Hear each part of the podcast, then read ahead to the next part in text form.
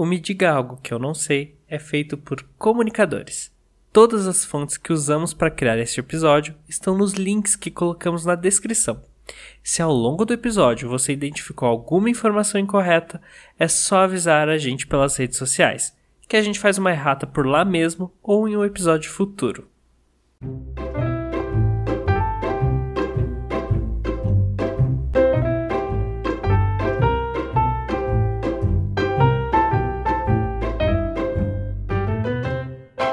Taylor Swift é, sem sombra de dúvidas, uma das maiores artistas da música pop atual. Seu nome já está gravado na história por causa do seu sucesso e popularidade, que começou na segunda metade dos anos 2000 e segue até hoje, firme e forte. E ainda promete ir bem longe. Recentemente, ela lançou seu último álbum, o Midnights, que tem impressionado fãs e a crítica especializada pela qualidade do seu trabalho e pelos números exorbitantes de vendas. Apesar disso, tudo ao redor dela se baseia em muita fofoca, porque a Taylor tem uma vida particular muito privada e mesmo sua vida profissional é super sigilosa, já que ela tem vários projetos engatilhados, mas todos mantidos em segredo absoluto. Ou seja, é curiosidade misturada com fofoca. Tem como ser melhor? Bom, sejam muito bem-vindos, porque nós hoje vamos tentar desvendar um pouquinho da Taylor e trazer vários fatos curiosos sobre ela. Sejam muito bem-vindos ao Me Diga Algo sobre a Taylor Swift.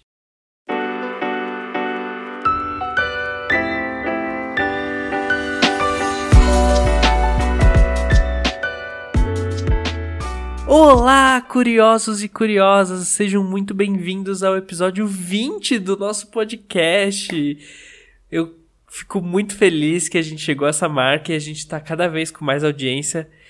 Infelizmente, para o episódio de hoje, a gente não vai estar contando com a participação do Luigi, que não pôde gravar, mas em breve ele está de volta. E, para eu não ficar sozinho, eu convoquei ele, nosso editor e roteirista para participar comigo. Seja muito bem-vindo, Dan. Oi, curiosos e curiosas. Espero que vocês não se importem de eu segurar a ponta do Luigi aqui. Por enquanto, até ele fazer o seu comeback, que será em breve. Prometo. Vocês não vão me aguentar por muito tempo. Mas, ó, eu já quero perguntar: você gosta da Taylor? Eu gosto, eu gosto sim. Eu não me considero um Swift, né, que fica acompanhando o trabalho dela nas minúcias e tal. Mas eu gosto. Quando ela lança música, eu vou lá, eu escuto, eu curto. E você? Você sabe que eu sou um Swift de carteirinha, né? Eu, eu, eu entro no, na fanbase e vou fundo. Eu gosto da Taylor já faz muitos e muitos anos. Ela me acompanhou em várias partes da minha vida e é uma das artistas que eu mais amo e mais me relaciono. Eu gosto muito da forma como que ela faz toda a parte de trabalho dela.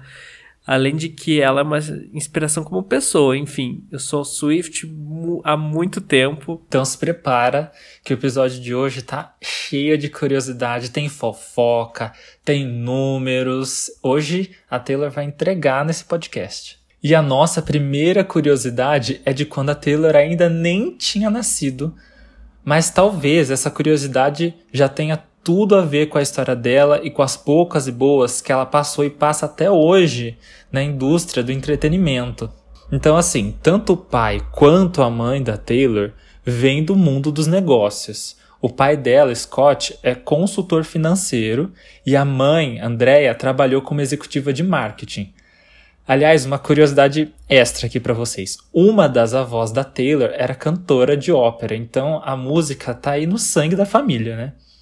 Enfim, o fato é que quando teve a sua primeira filha, porque a Taylor tem só mais um irmão mais novo, né? Ela é a mais velha. Então a Andrea, quando teve a primeira filha, resolveu batizar ela de Taylor, que é um nome de gênero neutro, serve tanto para meninos quanto para meninas, né? E a mãe da Taylor diz que fez isso porque achou que esse nome ajudaria ela a ter uma carreira empresarial de sucesso. E é aí que entra a nossa especulação. Ao longo da história, já tivemos muitas autoras de livros que por exemplo, criavam pseudônimos ou abreviavam os seus primeiros nomes para esconder seu gênero, porque livros escritos por homens vendiam mais. Será que a Andrea pensou que a filha tivesse um nome que servisse para um homem, ela poderia contornar o machismo do mundo corporativo quando crescesse? Olha, se esse foi o caso, aqui do futuro a gente já avisa que não funcionou. Porque durante toda a sua carreira, a Taylor foi criticada, diminuída e atacada por pessoas que o faziam porque ela, de alguma forma, rompia com a imagem de garota ideal ou incomodavam homens que queriam mais sucesso e mais poder e não aceitavam perder esse espaço para uma mulher como a Taylor. E ela nunca manteve silêncio em relação a isso, viu? A Taylor sempre se defendeu e foi justamente por isso que ela sempre foi pintada como ardilosa, como falsa e outras coisas, né? É um paradoxo muito interessante. Porque a mãe tentou proteger ela do machismo, mas foi na luta contra ele que a Taylor brilhou ainda mais, porque por muito tempo a própria Taylor ela se fazia de garota boazinha, de encaixar dentro de uns moldes que eram pré-colocados a ela como uma artista country. E só quando ela se reafirmou, se colocou em primeiro lugar como mulher, que ela brilhou muito. O que eu acho mais contraditório dessa história toda é que se ela tivesse feito tudo isso que ela fez, né? Inclusive se defendido, mas ela fosse um homem, a história seria bem diferente. Né? Essa, na verdade, é a história é a, né, a, que ela conta em The Man, que é a música do álbum Lover, né? Que virou até single. Eu acho essa uma das maiores canetadas que ela já deu, inclusive. Eu gosto muito de The Man também. Mas é, é, e eu gosto que hoje em dia a Taylor ela não esconde mais esse lado do machismo, porque ela é uma mulher privilegiada, ela está numa posição de poder muito alto e mesmo ela estando nessa posição de privilégio, ela ainda assim sofre com machismo e ainda sofre com um monte de coisa que nenhum outro artista homem sofre, né? Então, essa história é muito doida, porque a mãe já queria proteger ela disso, mas, enfim, não conseguiu, e hoje em dia a Taylor ela se coloca como uma voz, assim, para defender e, e mostrar o, como as coisas deveriam ser. É, e eu acho que inclusive ela, ela sofre uma faceta diferente do machismo e da misoginia, né? Porque assim, muitas vezes artistas negras, por exemplo, mulheres negras não teriam nem a oportunidade de fazer tudo que ela fez ao longo da carreira, né? Elas geralmente têm que lutar muito mais. Então, a Taylor já era uma garota bonita, magra, loira, de olhos claros, então, eu acho que muitos homens da indústria acharam que seria muito fácil mantê-la sob controle. E aí, quando ela começa a falar, eu acho que se incomoda mais do que se fosse, por exemplo, uma cantora negra que você já espera esse tipo de, de atitude, porque, poxa, são mulheres que sofrem bem mais. Então, geralmente essas cantoras que são bem racializadas, elas falam mesmo desde sempre, desde o começo da carreira. Sempre são muito tem uma voz muito ativa no movimento, né? E aí você vê a Taylor, eu acho que isso em específico deve ter irritado mais os homens, todos eles, né, ao redor dela na indústria, porque eu acho que eles não esperavam que ela fosse agir dessa forma, né? Porque até então ela sempre foi uma bonequinha, né? É, ela, ela mesma fala no Miss Americana sobre o caso das Dixie Chicks, que quando é, a banda se posicionou foi quando o mundo country fechou as portas para elas e começaram a quebrar CDs e ela ficou muito assustada com isso e levou muito tempo para ela sair dessa amarra. E, enfim, quando ela saiu, a gente sabe tudo o que aconteceu com a Taylor e, e, a gente sabe todo o machismo que ela mesma sofreu. Até abuso ela passou. E, enfim, é, mas realmente é uma, uma algo a se pensar, né? Que é uma mulher que tinha de tudo para ser a musa da direita e ela consegue. É, e ela é o contrário disso. Que bom, que bom. Eu acho que ela inspira muitas pessoas, muitas mulheres, a não aceitarem esse tipo de comportamento ao seu redor, mesmo não sendo famoso, né? As pessoas comuns, como nós mesmos, que não aceitamos esse tipo de coisa no nosso ambiente de trabalho ou na nossa família. Claro, a gente também sabe que a Taylor não é a maior voz do feminismo. A gente sabe que ela não é a maior fonte para essa luta tão importante, mas ela é uma grande aliada e com a voz dela muitas outras mulheres são atingidas e isso é muito legal, isso é muito importante. Bom, seguindo nossos assuntos, se teve uma coisa que a Taylor fez foi lutar pelo seu sonho de ser cantora. Ela se apaixonou por teatro musical aos 9 anos de idade e começou a estudar teatro, sendo que até fez algumas viagens a Broadway para fazer alguns cursos mas não demorou muito e ela resolveu investir na música. Os fins de semana da Taylor eram sempre muito ocupados, porque ela usava esse tempo para ir se apresentar em feiras, cafés, eventos esportivos, karaokês e até em clubes de jardinagem e evento de escoteiros ela se enfiou para poder cantar. Foi aí que a vida social da Taylor começou a se declinar e ela começou a ter problemas com seus colegas de escola, como ela estava sempre ocupada, eles acabavam deixando ela de lado e a Taylor foi ficando cada vez mais isolada. O fato é que a Taylor estava obcecada com a ideia de ser cantora. Esse se tornou assim o seu sonho, o seu maior objetivo, e os pais dela começaram a entender que não era só uma fase. Então assim, sacrifícios foram feitos e a família toda se mudou para Nashville, no Tennessee, que é considerada a capital da música nos Estados Unidos. A ideia era que ali a Taylor teria mais oportunidades, mas não foi isso que aconteceu.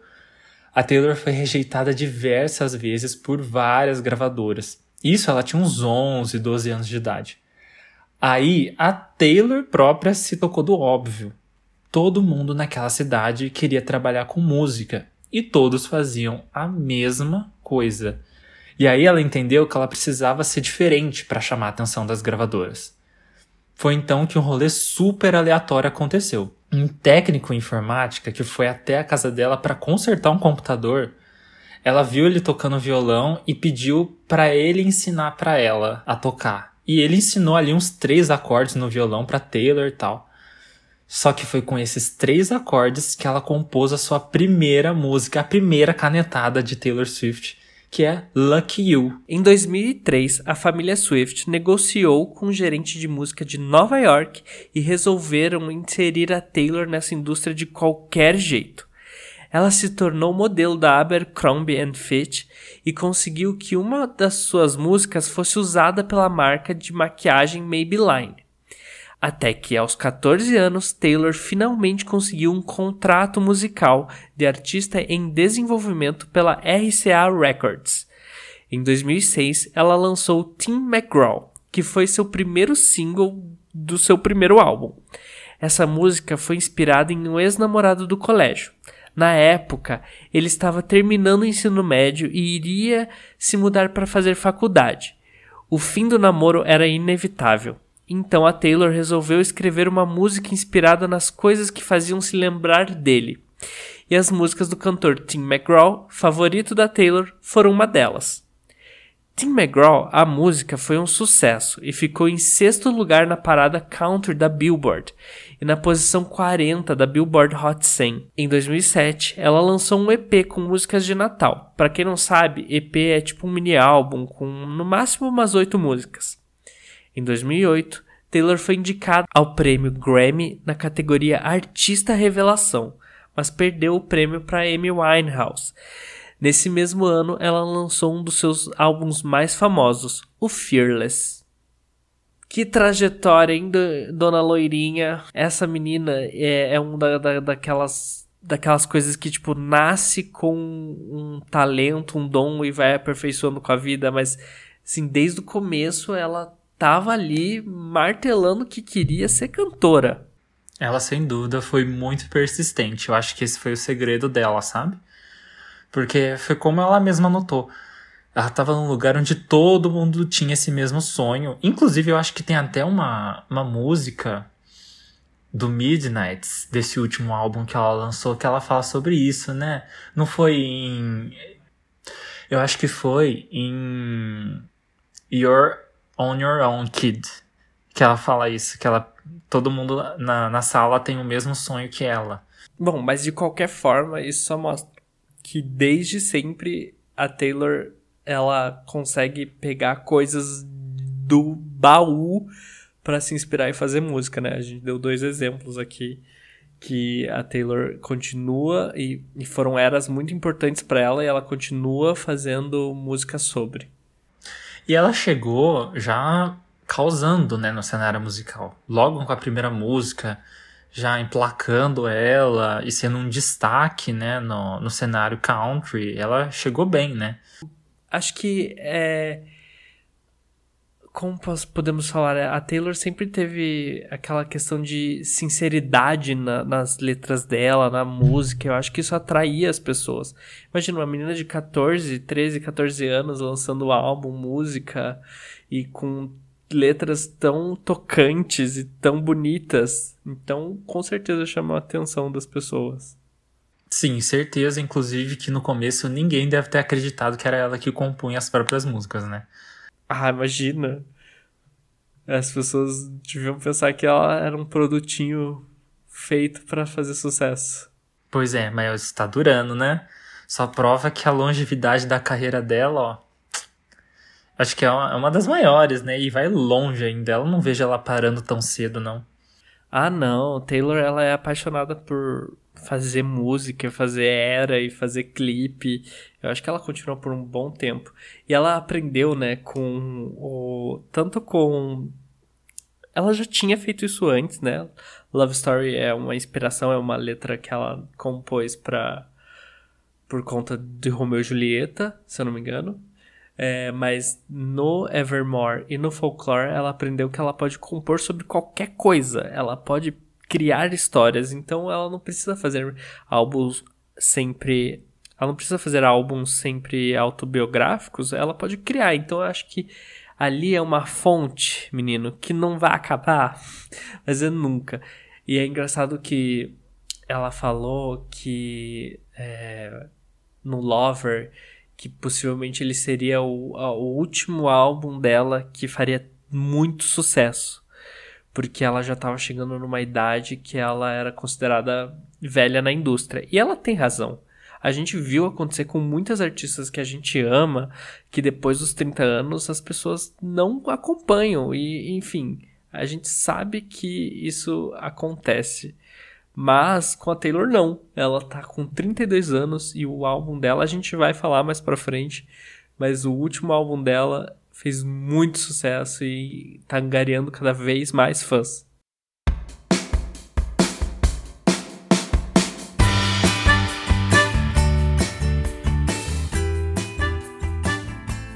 Agora, levanta a mão quem queria fazer parte do squad da Taylor Swift. Eu queria. Estou com as duas mãos levantadas aqui. Agora, se você que está ouvindo não está familiarizado com o termo, a gente explica. Squad é uma palavra em inglês que significa esquadrão. O esquadrão Swift é o apelido que a mídia deu para o grupo de famosos que rodeiam a Taylor Swift, o grupo de amigos famosos dela. Esse grupo atingiu assim o auge da popularidade em 2014, especialmente com o lançamento do clipe da música Bad Blood do CD 1989. Nesse clipe, muitos membros do squad dela aparecem atuando. Nessa época, os membros assim, os oficiais eram a Selena Gomez, a modelo Carly Kloss, Cara Delevingne, Ellie Goulding, a Lorde, a Hailey Steinfeld, as irmãs Este, Alana e Danielle Haim, a Lena Dunham, a Gigi Hadid, a Zendaya e ainda tinha o Ed Sheeran ali perdido no meio, que é o tipo o amigo boy hétero, sabe? Brincadeira. Mas o fato é que era um grupinho bem grande, bem seleto e bem fechado de celebridades. E todo mundo queria fazer parte, eles ficavam perguntando para esses membros, né? Como que era, que, que eles faziam, como que eram as festinhas. Além de que era um frisson pra mídia, né? Qualquer coisinha que elas apareciam, uh, o squad era foto, era fofoca, era capa de revista. Enfim, em 2015, Acontece que nesse ano, em 2015, a Taylor passou por um período bem complicado com a sua imagem pública. Ela foi bastante hostilizada pela mídia e pelas pessoas em geral na internet, né? Isso afetou ela profundamente. Inclusive até hoje, ela faz referência nas suas músicas a esse período e aos ensinamentos que ele trouxe, né? E uma das coisas que aconteceu com ela desde então é que a Taylor começou a ficar bem mais seletiva com quem ela anda. E isso fez com que algumas amizades fossem revistas e outras até cortadas. É o caso da relação entre Taylor e a modelo Carly Kloss, que a gente já até citou, ela participou do clipe de Bad Blood. Carly era tão amiga da Taylor que tinha acesso irrestrito à casa da loirinha em Nova York que contava inclusive com uma suíte exclusiva para Carly, sempre, prepara sempre preparada para recebê-la. O quarto tinha até um frigobar recheado dos lanchinhos favoritos da modelo. Só que com o passar do tempo, a Taylor começou a achar que a Carly estava abusando demais. Isso porque a Taylor estava num momento super recluso e a Carly ficava chamando uma galera para ir no apartamento da Taylor sem pedir a permissão. Folgada um pouquinho. Segundo o que foi divulgado na mídia, a Taylor ficou bem chateada com isso, porque sentiu que a Carly estava só se aproveitando dela. Aparentemente não rolou uma briga, mas o que rolou foi que a Taylor foi deixando a Carly de lado nos rolês. Aquela coisa de não faz mais sentido ter a pessoa na minha vida?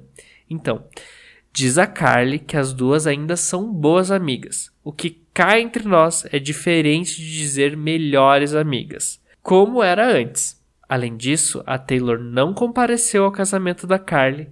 Ela deu a desculpa que tinha compromissos profissionais inadiáveis, mas ninguém acreditou nessa. Em compensação, se tiveram amizades que azedaram como leite, outras envelheceram como vinho. É o caso das irmãs Rain. Este, Alana e Daniel, que continuam amiguíssimas da Taylor. Tanto que a Taylor chamou elas para participar do clipe de Bijou, lançado agora em outubro de 2022. Ed Sheeran e a Taylor também seguem firmes amizade. E outra amizade que promete durar para sempre é com a Selena Gomez. As duas se conheceram lá em 2008, na época que as duas namoravam os Jonas Brothers. A Selena estava com o Nick Jonas e a Taylor estava com o Joe. Elas se viram pela primeira vez nos bastidores de um show da banda, e enquanto os irmãos se apresentavam lá no palco, elas ficaram lá no camarim conversando, e até hoje elas são grudadas. Sempre que é perguntada sobre a Taylor, a Selena é só elogios, já afirmou que a melhor parte de ter namorado Nick Jonas e o que ela levou de mais especial desse relacionamento nem foram as lembranças do casal, foi a amizade dela com a Taylor. Já a própria Taylor diz que a Selena é o mais perto que ela tem de uma irmã, que elas sempre se falam, pedem conselhos uma para outra e nunca mentem uma para outra. Isso até se estende para a vida profissional. Antes de todo mundo ouvir os seus respectivos trabalhos musicais, elas mostram uma para outra. Me, que é uma música parceria da Taylor com Brandon Urie, foi ouvida pela Selena muito tempo antes de ser lançada, assim como Lose You to Love Me, que é o hit número 1 um na Billboard da Selena, que mostrou a música antes de ser lançada, não só para Taylor, mas também para os pais da Taylor. É um nível de intimidade essas duas, eu amo. Aqui em casa, ouvintes, eu e Daniel Fantinelli somos cadelinhos de Sailor porque a gente ama muito essa amizade das duas, a gente gosta de ver uma compartilhando a vida com a outra. Os pequenos, os pequenos biscoitos que a gente recebe, né? Porque nem, nem sempre elas publicam algo, mas elas sempre estão em contato, né? Inclusive teve uma época que elas meio que não, não ficaram postando nada uma com a outra durante um bom tempo, né? E aí muita gente ficou especulando se essa amizade ainda existia e tal. Até que, se eu não me engano, foi a Taylor que postou uma foto da Selena na casa dela, com o gato dela no colo. E aí as pessoas se tranquilizaram. Não, tipo, ah, é ok. Elas continuam amigas. É, eu acho que. É, esses rumores sempre vão existir, né? Porque se as pessoas não estão postando, quer dizer que não tá acontecendo. Mentira, né, galera? Vamos, vamos ter um pouquinho de maturidade. E a Taylor, principalmente, ela não gosta de ficar expondo nada da vida dela. E a Selena aprendeu isso com a Taylor, né? É, as duas são bem reclusas no que elas fazem, no que elas gostam, no que, com que elas saem. Então eu acho que são raros os momentos que a gente vai ver as duas postando algo. É só quando significa muito mesmo. Como, por exemplo, a Taylor e a Selena se encontrarem no aniversário de 30 anos da Selena. A Taylor fez questão de encontrar com ela, deu um presente para Selena que era uma pintura que a Taylor fez, porque ela não poderia ir na festa da Selena, mas mesmo assim ela foi e as duas postaram. Mas acho que no dia a dia, acho que é, são poucas as vezes que a gente vai ver essa interação acontecendo. Ah, até porque ninguém nasceu grudado, né? Eu acho que a gente tem que levar isso em consideração, porque sabe que isso é uma coisa que eu vejo muito acontecendo com famosos em geral, que são amigos, né? Eu até vi um. um tava vendo um, um episódio daquele podcast, o Pod Delas. Pod Delas? Acho que é Pod Delas, né? E as duas apresentadoras estavam comentando isso, né, com a convidada, de que às vezes uma sai para jantar e posta stories e a outra não tá junto, as pessoas já começam a perguntar se elas brigaram. E não é assim, né? A gente tá acostum... muito mal acostumado, na verdade, com as redes sociais de achar que a gente conhece tudo da vida de todo mundo, porque todo mundo deve postar tudo o tempo todo, principalmente se for famoso. E não é bem assim, né? Então, certeza que a Taylor e a Selena se falam, elas devem ter lá o chat delas no, no Messenger, no mensagens do iPhone, né? Porque o WhatsApp não é muito comum lá nos Estados Unidos. E é isso, é uma coisa privada, não precisa ser para todo mundo, né? Eu acho que é importante para elas e é, Claro que a gente ama acompanhar, são duas artistas que a gente gosta, a gente quer ver elas juntas e bem, mas é mais importante para elas estarem bem uma com a outra do que pro resto do mundo, porque no fim das contas, quem tá nessa amizade é elas. E eu acho que a Taylor aprendeu muito com toda essa questão do squad dela, de não ficar postando, de não ficar saindo, de não ficar reforçando, porque ela não sabe realmente quem são as pessoas que ela pode contar. Claro, a Selena é uma delas, a gente já sabe disso, as duas falaram sobre que uma tá para outra sempre, mas no geral, a Taylor, ela é uma artista muito grande, então qualquer pessoa quer se envolver com ela. E muitas das pessoas querem tirar proveito dessa relação. Querem ficar postando, querem ficar falando, querem ficar fazendo não sei o quê. Então eu acho que a Taylor aprendeu muito com essa era do squad e viu que não vale a pena. Não vale a pena ela ficar se expondo a qualquer tipo de relação, a qualquer pessoa.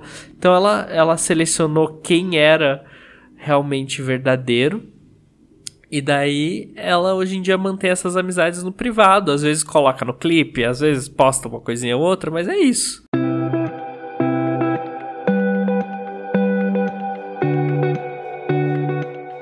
Fã brasileiro de Taylor Swift sofre muito, gente. E ó, eu concordo muito com o nosso texto. Sofro muito. Porque a ausência dessa mulher é enorme. Ela nunca pisa no Brasil. Mas vamos ser justos. Ela veio sim uma vez ao Brasil em 2012. E talvez seja por isso que ela fique tão relutante em voltar. A passagem dela por aqui foi curta, mas marcante e rende memes e comentários até hoje. Taylor desembarcou no Brasil no momento em que ela estava fazendo a transição do Speak Now para o Red, ela fez um pocket show no dia 13 de setembro de 2012 e cantou as músicas dos seus álbuns já lançados e também apresentou o primeiro single do futuro álbum Red. A música do Red foi We Are Never Ever Getting Back Together. Além disso, ela veio promover uma versão deluxe especial do Speak Now para o Brasil, que contava com o featuring da Paula Fernandes na música Long Live. Inclusive, as duas se apresentaram juntas com essa música no Pocket Show da Taylor. Hoje pode parecer aleatório essa duplinha, mas, gente, a gente tem que entender que na época fazia todo sentido. As duas eram cantoras que estavam vindo do country E a Paula Fernandes tinha acabado de ser descoberta, ela estava nas graças do público, se eu não me engano foi nesse ano ou no anterior, que ela subiu no palco com o Roberto Carlos no especial de fim de ano. Então, assim, ela estava bombando na época. Bom, além do seu pocket show, a Taylor foi promover seu trabalho em diversos programas na TV. Ela participou do Legendários, o antigo programa do Marcos Mion, lá na TV Record. Ela também foi no programa da Eliana dar uma entrevista com a Paula Fernandes a Helena criou um quadro que se chamava Papo de Garotas. E essa entrevista rendeu aí vários memes já. Mas nenhuma emissora rendeu tanto quanto a Rede Globo. A Taylor foi em dois programas globais. No show da Xuxa, ela se apresentou com We Are Never Ever Getting Back Together e Long Live. Só que em um dado momento ali da apresentação, os fãs se empolgam e começam a agarrar a Taylor. Um parece que tenta pegar o anel dela e o outro agarra ela pelo pé. E ela fica cantando e tentando se desvencilhar. Assim, é, é bizarro e engraçado ao mesmo tempo, mas dá um pouco de agonia, sabe?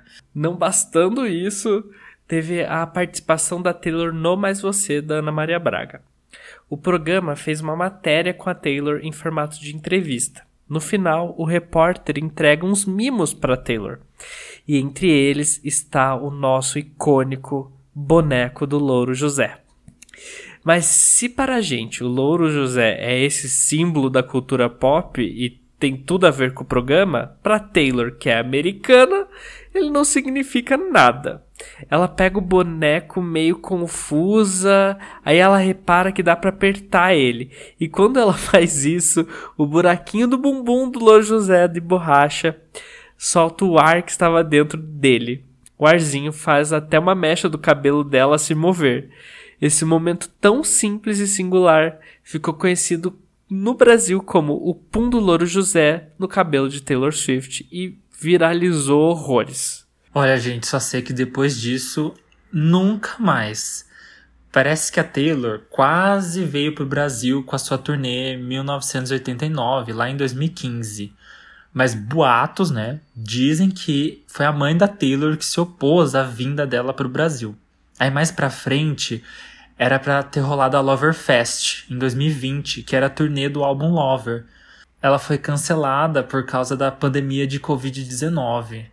Mas assim, a esperança do Swift é a última que morre, então quem sabe ela não decide mudar essa história e vir com essa nova turnê, a The Eras Tour, pro Brasil, né, no ano que vem. Olha, Taylor Swift, venha.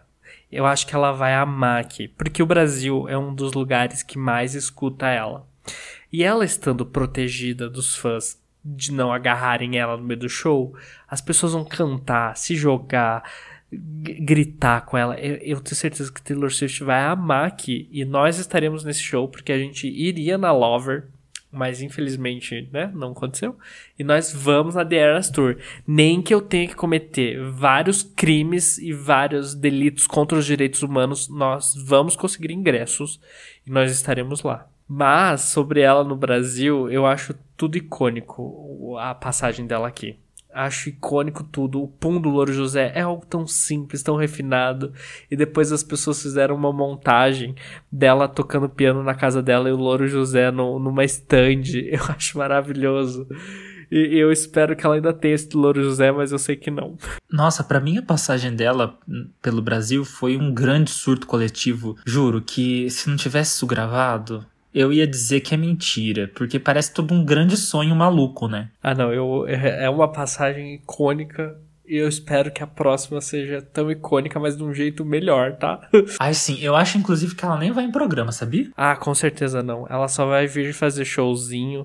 A gente não vai ver nem ver stories. Ela não posta stories, nada. Ela vai, ela vai só vir cantar e ir embora. Mas eu espero que ela fique feliz com a gente cantando as músicas, porque eu acho que vai ser uma experiência única para ela. É que na época, ela, por mais que já fosse grande, ela ainda estava naquele status de celebridade que ela precisa reforçar a imagem dela, senão as pessoas vão esquecer. Então, ela foi nos programas para isso, né? Agora, hoje em dia, ela não precisa mais disso. Então, eu acho que tudo que é dispensável ela vai tirar do caminho. Mas uma coisa que vai acontecer é que os paparazzi brasileiros vão ficar alucinados atrás dessa mulher. Ah, não, vão ficar alucinados. Nossa, ela vai ficar reclusa no hotel, né? Vamos ser sinceros, eu acho que é bem difícil ela sair, porque, nossa, vai ser uma comoção enorme. Vai ter muita gente na porta do hotel, vai ser um rolê. Vai ser um rolê.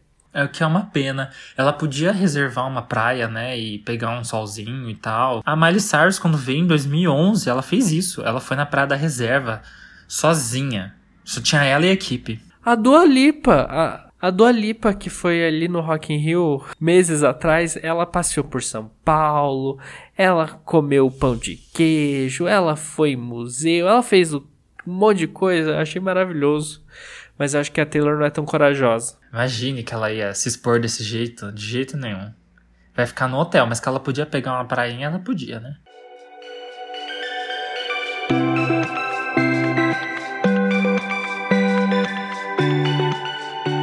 Antes da gente continuar nas nossas curiosidades, a gente vai parar um momentinho para falar sobre os links de Sr. Luigi, que não está aqui, mas deixou pronto no roteiro para a gente ler e falar sobre. O Luigi está presente em links. Sim, nosso Luigi está presente em links. E ele fez uma relação bem legal sobre a Taylor e o cinema. Tudo começou em 2007 quando a primeira música dela foi comprada como soundtrack em um reality show australiano chamado The Farmers Wants a Wife. E a música era Love Story. Eu acho que, né, relacionável.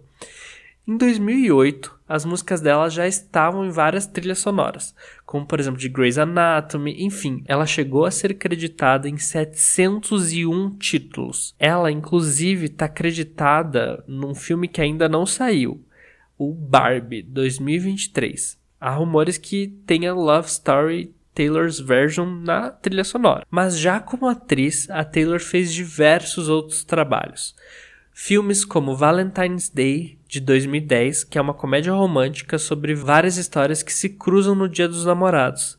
Ela é Felícia, que é namorada do Willie, Taylor Lautner, e segundo o Taylor Swift Wiki, eles namoraram de verdade durante o filme. Foi onde eles tiveram um casinho ali, Dona Taylor e Taylor. Uma curiosidade desse filme é que o número da sorte da Felícia é 13, obviamente que foi um pedido da Taylor.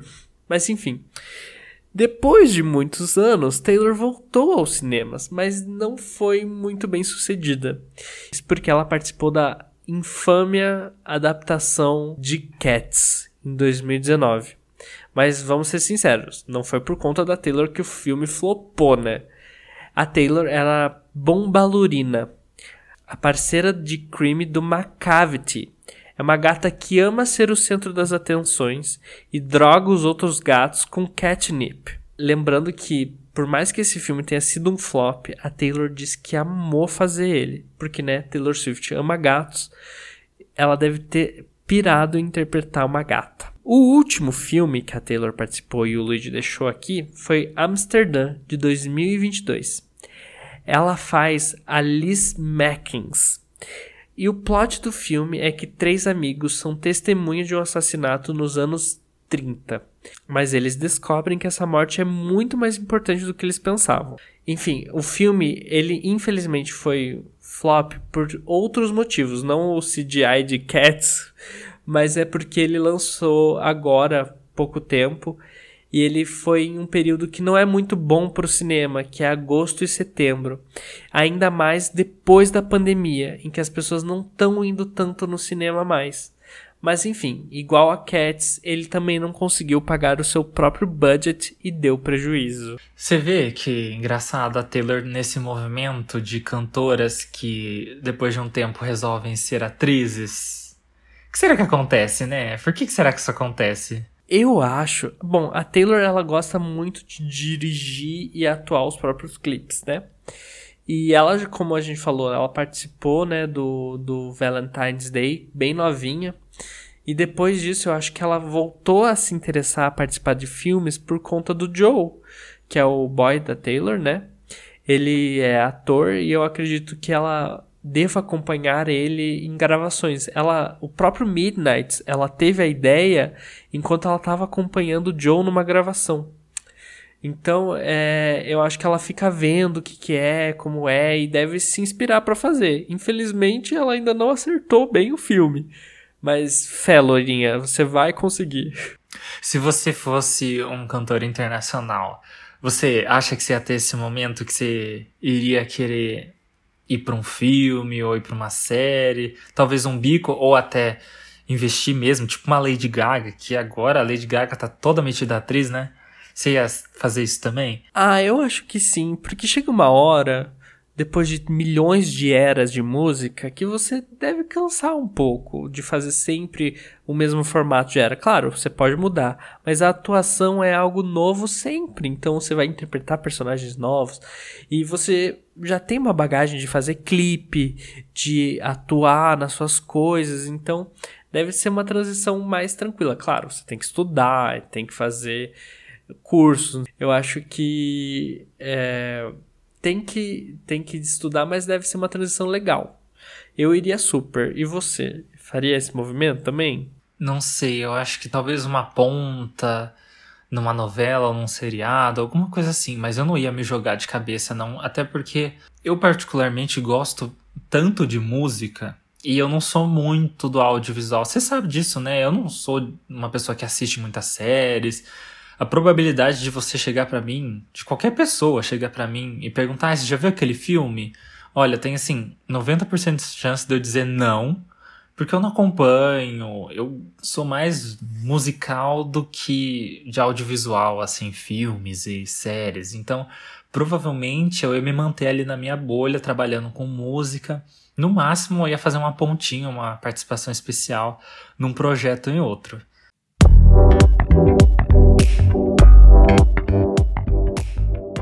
Como a gente já falou na introdução desse episódio, a Taylor é um fenômeno do pop atual e da música em geral. E para ilustrar isso, trouxemos fatos e números, porque aqui a gente trabalha com fatos e números. Olha só. Em plena era do streaming, a Taylor consegue vender vinis, disco de vinil, que nem água. O álbum Red Taylor's Version vendeu 114 mil unidades em discos de vinil é o maior lançamento de vinil da era moderna. Ela é contabilizada as vendas, né, desde 1991, né, que é considerada a era moderna. E a, esse álbum da Taylor é, sem dúvidas, o maior lançamento, né? Exato, e, e, o próprio Midnights é um vinil histórico que vendeu assim, ó, horrores. Mas enfim, outra vitória é que desde 1956 nenhum artista consegue emplacar quatro álbuns no top 1 da Billboard tão rápido. Ela fez isso com Folklore, Evermore, Fearless e Red, ambos Taylor Version, em 68 semanas. Esse recorde antes era de Elton John, que fez quatro álbuns em 69 semanas, mas agora é o título da Taylor por uma diferença pequenininha. Além disso, a Taylor foi eleita artista do ano da Billboard cinco vezes foi em 2009, 2010, 2014, 2015 e 2021. Nesse recorde, ela superou até os Beatles. Eles tinham sido eleitos artistas do ano quatro vezes e ela bateu o recorde dos Beatles com esse ano de 2021 aí que passou. A música All Too Well 10 Minutes Version, com seus 10 minutos e 13 segundos, foi a música mais longa a atingir o topo das paradas. E falando em paradas musicais, ela foi a primeira artista a conquistar o topo de seis paradas simultaneamente. Ela fez isso com Red, Taylor's Version. As paradas foram Billboard 200, Billboard Hot 100, a parada global, a parada global sem os Estados Unidos, Artist 100, Hot 100 Songwriters e Hot 100 Producers muita coisa. Aliás, esse Red Taylor's Version, né, tem muitos méritos. Foi com ele que a Taylor se tornou a segunda mulher na história a ter 10 álbuns no topo da Billboard Hot 200. A primeira que conseguiu isso foi ninguém mais, ninguém menos que Barbara Streisand. Bom, se não tá bom, vem que tem mais. a turnê Reputation Stadium Tour de 2018 foi a turnê mais rentável da década, arrecadando 345 milhões de dólares. E no final dessa turnê, ela já conseguiu o título de maior ato feminino da década, tanto em número de ingressos vendidos quanto em lucro, somando 935 milhões de dólares, somando todas as turnês desse período. E atrás dela, só nome grande, viu? Beyoncé vendeu 850 milhões de dólares, seguida por Lady Gaga, que faturou 600 milhões. Você tá achando que a gente esqueceu da nova era, mas daqui a pouco a gente vai comentar os recordes da Midnights. Eu acho engraçado que a Taylor se preocupa muito com esses títulos que ela ganha, sabe? Ela já deu vários indícios disso. O próprio 1989 é um, um grande fruto desse desejo dela de ser premiada, porque o Red, para quem não sabe, lá em 2012, né, eu acho que ele foi lançado, ele foi indicado ao Grammy, né, e ele não ganhou. E a crítica disse que ele não ganhou porque ele era uma mistura de country, pop, então ele não era um álbum muito coeso, né, nesse sentido de sonoridade. E diz ela, a própria falou que ficou com isso na cabeça martelando. Ela voltou à noite dessa premiação, ela foi dormir, disse que ela acordou no meio da noite já com o conceito do álbum pronto e com isso na cabeça, que ela lançar um álbum pop. E se for ver, o 1989 foi realmente um álbum pop bem coerente, bem redondinho e levou um monte de Grammy depois. Então, assim, ela se importa muito com os prêmios que ela ganha, né? E ela se importa tanto que ela, no próprio Red Taylor's Version, ela tem uma música, né? Que ela fala que ela se preocupa com o fato dela não ser mais uma novidade, que ela vai perder relevância. Ela tem essa, essa vaidadezinha, né? Eu acho que ela, com o tempo, foi perdendo um pouco isso. É, o Reputation, ela sofreu muito por não ter sido indicado ao Grammy. É, ela doeu ali no, no, no core da Donna Taylor. E depois ela tentou com o Lover, né? Fazer um álbum mais coeso, talvez. Enfim, não deu certo, mas no folklore. Ela realmente conseguiu de novo o Grammy e foi uma das únicas artistas no mundo a ter três álbuns premiados como álbum do ano do Grammy. E olha, ela fez uma jogada de mestre com Midnights, porque ela sabia que no próximo Grammy vai ter Beyoncé, vai ter um monte de gente concorrendo grande, e ela tacou o Midnights para o período elegível de 2024. Então, se ela trabalhar esse álbum por mais um ano bem, claro, vai ter os eu acredito que vão ter os relançamentos, mas vai ter a turnê para ela ficar lembrando desse álbum, há grandes chances dela conseguir 2024 também.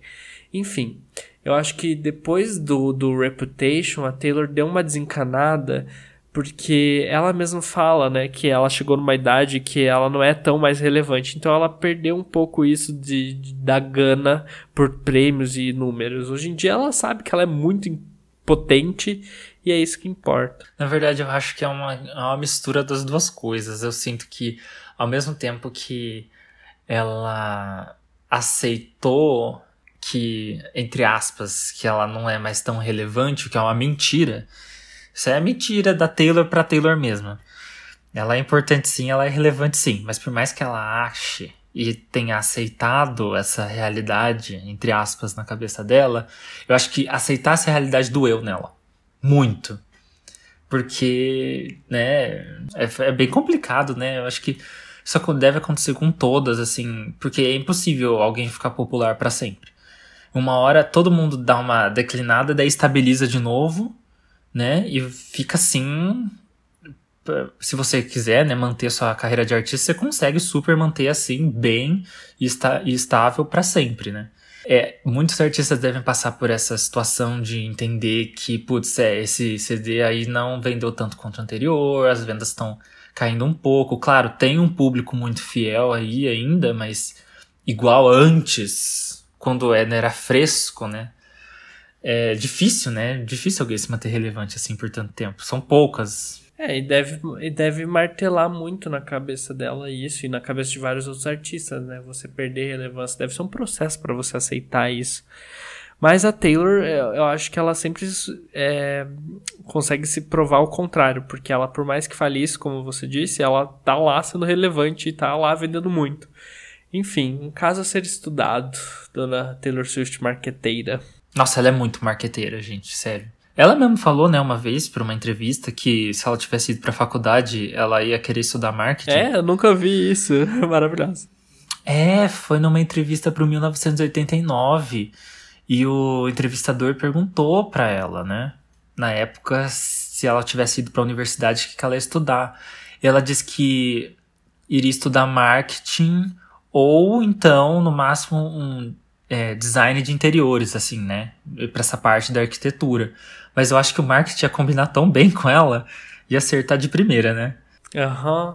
Até porque a nossa próxima curiosidade fala sobre isso.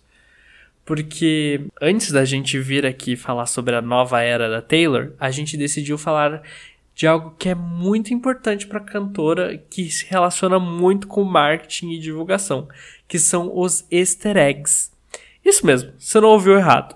Os easter eggs são muito importantes para Taylor e o seu fandom. Se você não sabe, easter eggs são pequenos detalhes secretos em um material da cultura pop, que só fãs conseguem achar. Ou pessoas que prestam muita atenção, mas geralmente são os fãs que conseguem entender as referências que esses easter eggs fazem a outros trabalhos da cultura pop, seja do próprio artista ou de outros. Os easter eggs servem para dar um novo contexto para o que estamos vendo, ou até mesmo contar algum segredinho. Para achar esses easter eggs, ou alguma homenagem em si, mas enfim, para achar esses easter eggs, você provavelmente tem que ficar atento aos detalhes, assistir mais de uma vez, conversar com outras pessoas, é uma brincadeira que engaja muitos fãs e faz com que a experiência do que você esteja consumindo fique mais dinâmica. No caso da Taylor, tudo começou já no seu primeiro álbum. Ela queria que os fãs lessem as letras das músicas que ela escrevia. E para fazer isso, ela deixava mensagens secretas no encarte do álbum. E aí, no meio das composições, ela colocava algumas letras em maiúsculo, para que quando os fãs juntassem essas letras em maiúsculos, eles conseguissem resolver esse código e formar uma palavra ou até mesmo uma frase que daria mais contexto ao próprio álbum. E aí, com o tempo, as coisas começaram a se escalar, gente. A Taylor percebeu que os fãs gostavam muito de achar os easter eggs, era uma brincadeira. E ela decidiu caprichar muito daí para frente. E segundo a Taylor, hoje em dia praticamente tudo é planejado. Ela pensa em cada detalhe dos seus materiais para que os fãs consigam captar novas mensagens para o que eles estão vendo ou ouvindo. Com os easter eggs, a Taylor gosta muito de tanto para o passado quanto para o futuro. No passado, a Taylor geralmente faz referências às suas eras antigas, como no seu último vídeo, o Bejeweled, onde ela colocou diversas mensagens secretas sobre os seus antigos álbuns, principalmente o Speak Now, que inclusive pode ser a próxima regravação que ela vai lançar, né?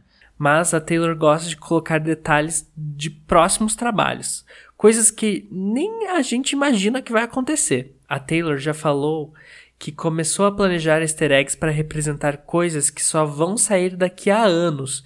E isso faz com que o fã não fique louco tentando teorizar cada detalhezinho do que estão vendo ou ouvindo nos clipes e nas músicas. Como por exemplo no clipe de Me, música que abriu os trabalhos do álbum Lover. Nesse clipe, a Taylor colocou diversos detalhes que representavam o próprio álbum, que na época nem tinha nome. Ela contou praticamente nome de várias músicas do álbum, tudo codificado a gente só descobriu depois que o álbum tinha sido lançado. Ao reassistir o vídeo, diversas músicas da tracklist do Lover estavam colocadas no clipe em forma de cenário, detalhe na roupa, movimento dos personagens, enfim, um verdadeiro surto. Ela é louca, ela é completamente maluca. Eu amo que ela é doida assim. Eu amo, amo, amo. Ela começou a dar easter egg até em entrevista. Ela dá easter egg. A gente tem que ficar atento a tudo. E, e eu amo que teve uma época que os Swifts ficaram tão surtados com a Taylor que começaram a contar. É, que eles começaram a contar, tipo, detalhes nas fotos dela. É, tinha cinco buracos na cerca. A Taylor estava no sétimo andar da escada. Tinha três estrelinhas. É, tinha 70 estrelinhas no efeito que ela pôs na foto. Enfim, as pessoas ficaram birutas que nem a Taylor. É, ela falou que esse último clipe de Bejeweled, ela fez um documento de PDF para nomear todos os easter eggs e gravar eles. Enfim, completamente doida. Eu amo, eu amo e eu amo ficar caçando os easter eggs e achar significado para eles. É muito legal. E daí ver os fãs surtando, teorizando, é muito bom. E foi nessa entrevista, se eu não me engano, que ela falou que sim, teve uma época que ela super se fazia e dizia que era coincidência algumas coisas, né? Mas chegou num ponto que ninguém mais acredita nisso que ela simplesmente assume que é de propósito mesmo e que é tudo uma grande brincadeira com os fãs, né? Eu confesso que eu não tenho essa paciência toda, não. Mas eu sei que tem muito fã que ama. E eu acho que é muito legal porque, sabe, movimenta. Movimenta as pessoas, deixa todo mundo falando sobre o trabalho dela por mais tempo. E é divertido mesmo, né? Pra quem curte, deve ser muito divertido. Você fica pensando teoria, você conhece gente nova que tá falando sobre esse assunto. Deve ser bem bacana. Sim. É sempre no Jimmy Fallon que ela dá uns spoilers sobre esses easter eggs. É, foi numa das entrevistas do Jimmy Fallon que ela falou isso, que assim, tá tudo bem você querer ser um fã que só quer curtir a música, quer só ver o clipe, tá tudo certo. Mas se você quiser entrar nesse buraco de easter eggs, tá convidadíssimo. E é muito doido porque ela faz isso numa forma muito enorme. Tipo, por exemplo, no folklore. Ela criou um triângulo amoroso. Então, em várias músicas tem easter eggs sobre eles, além da história em si. Daí você fica relacionando qual música combina com qual para contar a história desse triângulo amoroso. Qual, qual detalhe que ela coloca que indica que é um personagem que tá falando. Enfim, doida varrida. E eu amo Amo, amo, amo. Teve até uma outra entrevista que ela falou que no. Provavelmente o clipe de Look What You Made Me Do do álbum Reputation é o que mais tem easter eggs, né? E ela falou que tem tantos easter eggs nesse clipe, tantos, que até hoje tem easter egg que os fãs não acharam. Ela sempre fala isso, ela sempre fala isso. É, depois do Look What You Made Me Do, foi o, o, o do Me, que ela também falou que tinha easter egg a rodo, que os fãs não, não acharam todos. E daí agora de novo ela falou do Biju, que tem tanto easter egg, que tem um monte de coisa. Ela sempre tá falando. E o que eu não duvido, eu acho que ela deve estar tá certa mesmo. Porque tem coisa que é tão pequena que a gente não vai achar que é easter egg, entendeu? E eu tenho certeza que tem muita coisa que a gente acha que é easter egg e nem é. Ah, eu acho que hoje em dia é tudo planejado. Ah, mas tipo, a quantidade de confetes que tem no chão, sabe? É que nem contar os buracos da cerca, sabe? Ah, não, isso aí é do, doideira. Isso aí, é tudo, isso aí é doideira. Mas os clipes, ok. Ah, se bem que algumas fotos a Taylor ama colocar easter egg sim, viu? É, mesmo nas fotos ela também gosta de colocar lá algumas diquinhas.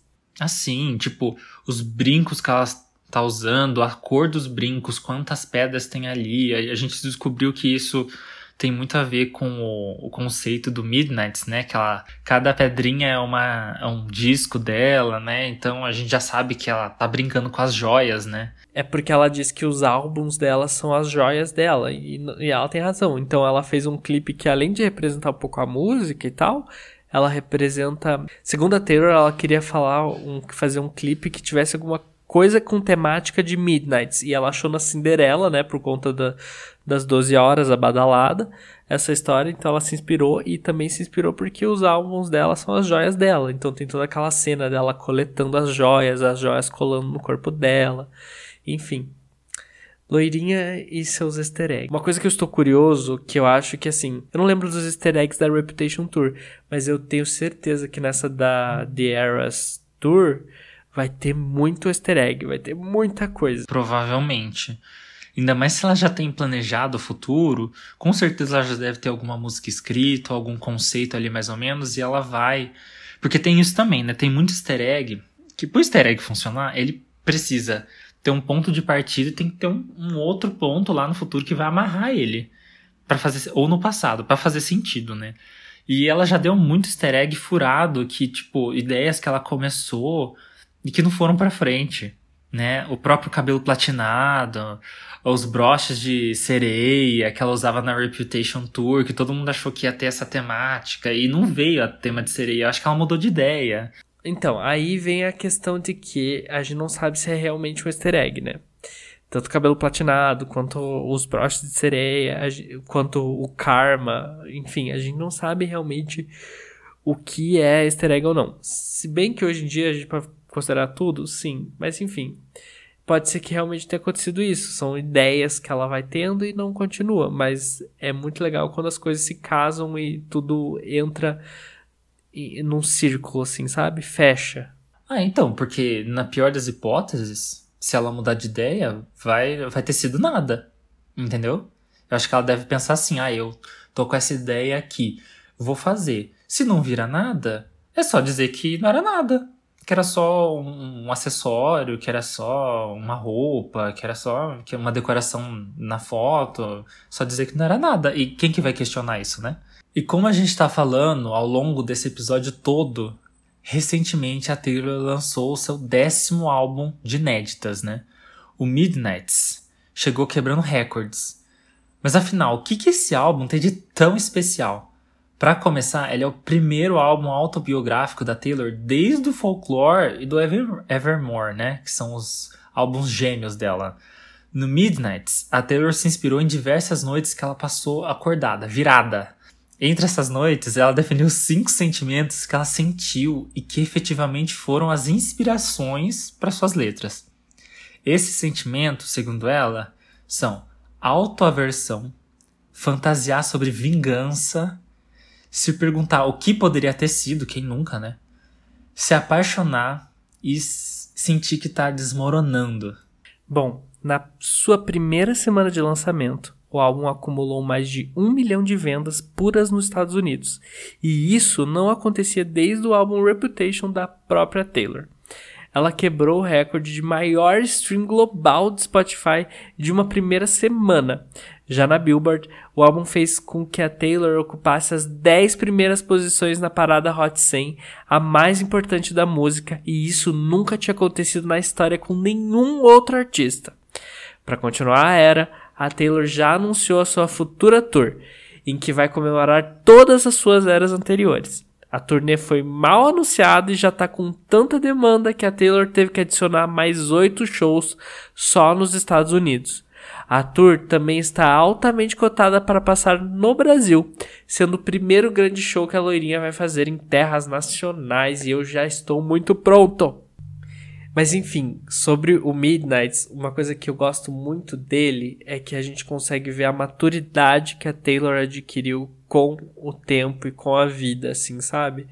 Eu acho que as letras dele estão tão refinadas num ponto assim que, tipo, é, não é mais só sobre término, não é só sobre é, tristeza, não é só sobre estar apaixonada, não é só sobre amor, é, são nuances. Ela tem muitas nuances as músicas, tem muitos significados, tem é, coisas que ela coloca ali que todo mundo pode se relacionar ou pode entender e é tudo tão tão bem delimitado, escrito, é lindo assim, é, é, são, é uma arte, né, que ela fez e é muito bonito. Todo o álbum eu estou viciadíssimo desde que lançou, eu não consigo parar de escutar.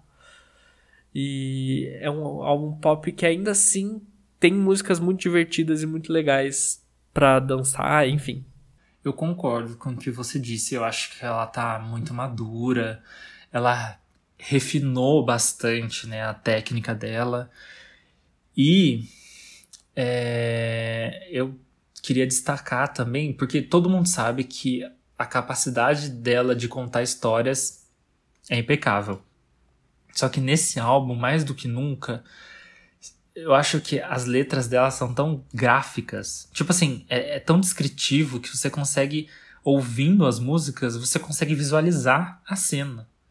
De tão bem escrito. Tipo, ela contou a história de um jeito que não é só mais você ouvindo, você consegue visualizar o que tá acontecendo, né? Eu acho que isso para mim foi um, um, novo nível, assim, na habilidade de escrita que ela conseguiu e tá apresentando pra gente com Midnight, né? Porque por mais que ela fale de sentimentos, ela sempre falou de sentimentos, você conseguia ter empatia e sentir como deveria ser, mas dessa vez você consegue ver, você consegue Snow on the Beach, você consegue ver, Maroon você consegue ver, não é só sentir, tá? É, é gráfico. Para mim as que mais eu consigo ver muito é Anti-Hero e eu acho que Lavender Haze também são sentimentos muito reais ali que você consegue visualizar e você consegue sentir eles também. Enfim, é um álbum muito caprichado. Eu amo os clipes do álbum também. Espero que a Taylor faça mais.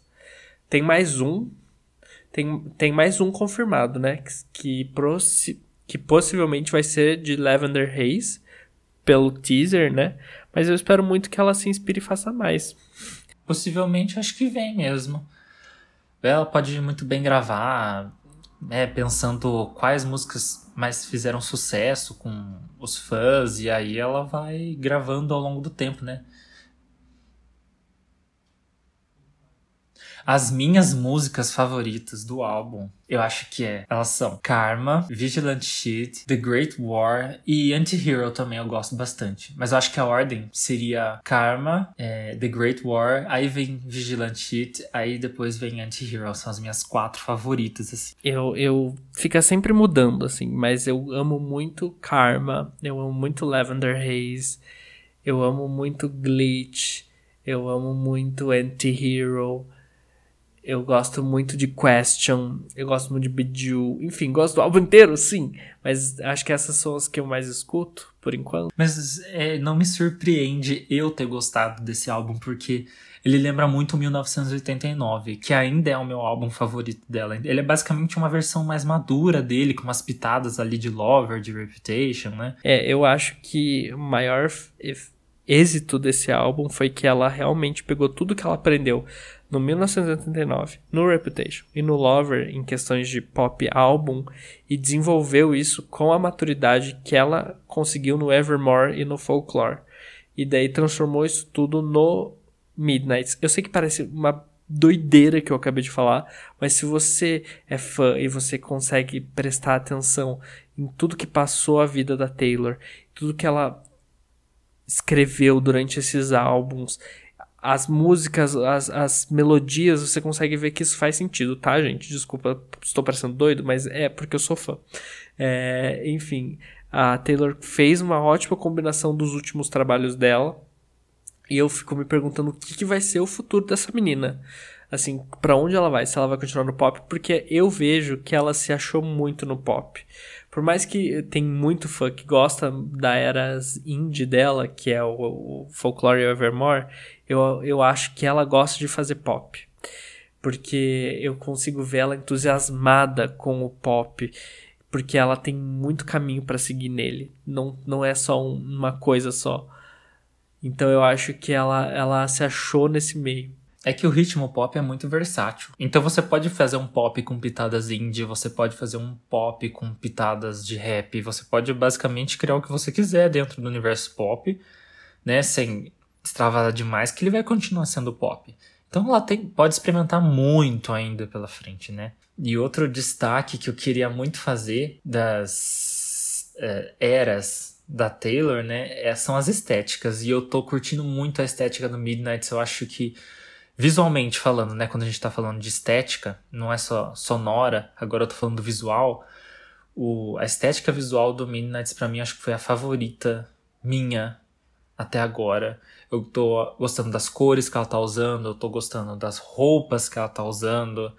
Né, o cabelo dela para mim tá maravilhoso, porque se você não acompanha Taylor Swift, ela pensa em tudo isso. Quando a gente fala de era, geralmente para uma cantora a gente tá falando que, que a era, né? É quando ela começa a trabalhar um projeto do começo ao fim. Isso é uma era. Desde a primeira música, aí vem o disco, aí vem, sei lá, um, uma turnê de shows. Isso é uma era, né? E a Taylor Swift é conhecida por elevar isso a um novo nível, porque ela tem eras com estéticas visuais muito bem marcadas, né? Só explicando esse contexto aí para quem não sabe. E a estética visual do Midnight para mim É, nossa, é a minha favorita, de longe. Eu usaria várias roupas, inclusive, várias peças de roupa que ela usa, eu usaria também. Umas jaquetas, uns coletezinhos, umas camisas. Acho lindo, lindo. Também concordo, eu acho que essa era tá muito coesa, assim, tudo. Nos clipes, nas músicas, na roupa que ela tá usando. Enfim, acho que é uma era muito bem feita. E vai ficar marcada na história do pop. Eu acho que é, é o, o equilíbrio perfeito entre a maturidade e a diversão. Porque as músicas do, do Midnight tem um quesinho divertido, eles colocam alguma coisa no, no instrumental, né? Uns que é, é quase é assim, ele chega tão perto do, do, do que a gente tem como infantil ou juvenil, mas ela trabalha de um jeito que não parece infantil ou juvenil, parece maduro. Então ela conseguiu, junto com os produtores, achar esse equilíbrio que deixa a coisa madura, adulta, mas divertida ao mesmo tempo, né? O que você está esperando dessa turnê? Que você vai ser obrigado a ir comigo? Nossa, vai ser um surto, porque vai ser a The Eras Tour, então vai ter um pouco de tudo. Vai ter country, de repente vai ter uma música romântica, de repente vai ter uma música indie, de repente vai ter todo mundo cantando pop. De... Nossa, vai ser um surto completo. Vai ser um pouco confuso, mas assim, eu acho que vai ser uma grande celebração mesmo. Eu acho que esse é o momento. É como ela falou, inclusive em outra música, né? Que foi. Acho que foi You're on Your Own Kids também, né? Que chega uma hora que você tem que admitir, né, suas, aceitar suas vitórias e celebrar elas também. Eu acho que ela tá muito nessa vibe, né, de celebrar onde ela tá agora. E eu acho que ela vai aproveitar para fazer isso nessa turnê, né? De retomar todo o trabalho dela e celebrar ele e também reafirmar a propriedade que ela tem em cima daquelas músicas, né? Ah, eu também tô esperando que vai ser uma grande celebração, assim. Eu tô esperando que seja duas horas de show, por favor, Taylor Swift, porque tem muita música para você cantar. E mas eu acho que vai focar mais no Midnight, por... até por conta da do pôster da turnê, a era Midnight está bem maior e mais em evidência. Então eu acho que vai ser a parte maior do show. Mas mesmo assim ela vai fazer um, um, fio condutor de todas as eras, porque o Midnight é isso, né? São várias noites que ela passou acordada. Então ela vai se relacionar com essas noites pelas músicas. Então eu acho que ela vai conduzir dessa forma. Estou curioso o palco que já foi revelado parece ser bem grandioso. A, a estrutura que a Ticketmaster postou, que tem uma, uma passarela, enfim. Eu acho que vai ser algo bem grande, nível da Reputation. Talvez não tão grande, mas eu acho que vai ser bem grande. E, enfim, eu só espero que ela traga a turnê completa para o Brasil. Dona Katy Perry trouxe, sabe? Eu acho que ela pode trazer tudo. Eu quero o show completinho.